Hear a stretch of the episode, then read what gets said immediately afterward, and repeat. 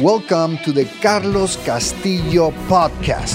Hi, I'm Carlos Castillo, and my purpose in life is to help you improve and develop your leadership so you can deliver exceptional results in your organization. In this podcast, I will be talking about tools, processes, and tips on leadership that will help you become a better leader so you deliver exceptional results in your organization.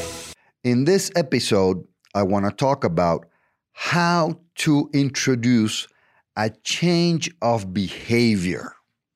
Now, this is very important for a leader who's developing, who's growing, who's getting better, because you will, from time to time, change your behaviors, obviously for the better if you're a leader.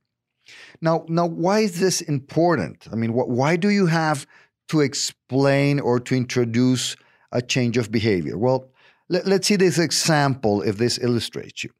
Imagine you have you have a significant other, okay, and uh, this significant other has never taken good care of their diet and their health, okay, and then one day, out of the blue, Thursday night, when you usually order a pizza and, and have a couple of beers, you arrive home and and your significant other says, "You know what, honey? Um, I don't I don't want to have that pizza and those beers tonight. I'd rather have you know a grilled chicken with with with uh, with steamed broccoli because I started a diet and and and let's do it later because because I'm going to the gym and you find them you know dressed in their gym clothes for the first time ever.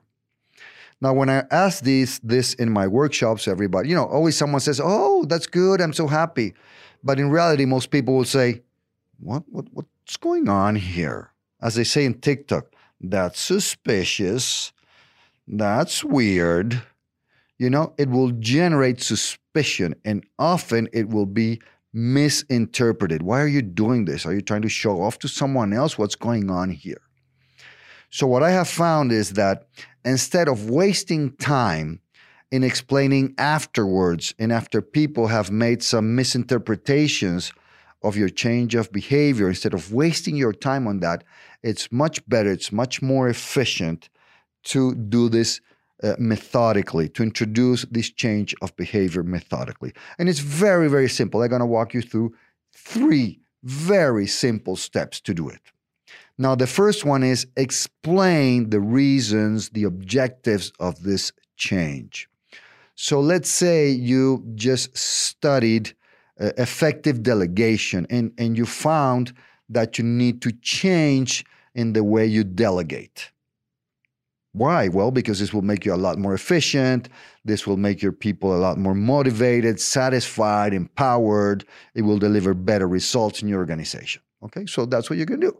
Hey, guys, you know, I just did this course on effective delegation, and and and I found uh, there are some areas I need to improve because this is going to help us. Well, me in particular, but in general as a team, this is going to help us to, to deliver better results. Uh, this will m- make you more empowered, more satisfied with your work. Uh, and this will allow me to focus on the things I really need to focus and not to be micromanaging or investing times in area where I should not be. Perfect. So you just did step one. You explain the reasons and objectives for the change of behavior you're gonna you're gonna introduce. Second step, clearly explain be specific about what the new behaviors are going to be. So if you've studied delegation and if you've heard my podcast on delegation, nine, nine considerations for proper delegation, you explain that look, from now on, I'm not going to tell you what to do. I'm going to set the objective. I'm going to ask you to tell me how you would do it. I'm going to agree or not, or would make the changes. Then I will set, you know, milestones where I need to review it, uh, how often I need to review it. I will clearly establish with you where you can make decisions and where not. So you're going to explain, you're going to be specific about what the new behaviors are going to be. Now, what I found is that you do that, people walk out the door, five minutes later, they come and they they really forgot or they just don't have it top of mind all this that you explained. So every time you're going to demonstrate, you're going to display this new behavior, explain it again. So you come back in five minutes. So I say, Uh, well, remember, I just told you I was working on my delegation, and this is what I'm going to do. These are my new behaviors. Okay.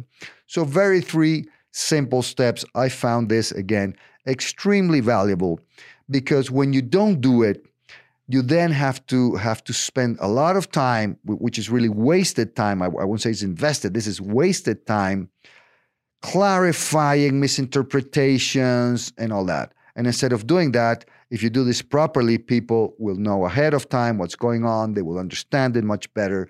They will support it much better. And this will make you a much more effective leader. So, again, as usual, try it, put it in practice. Let me know how it goes.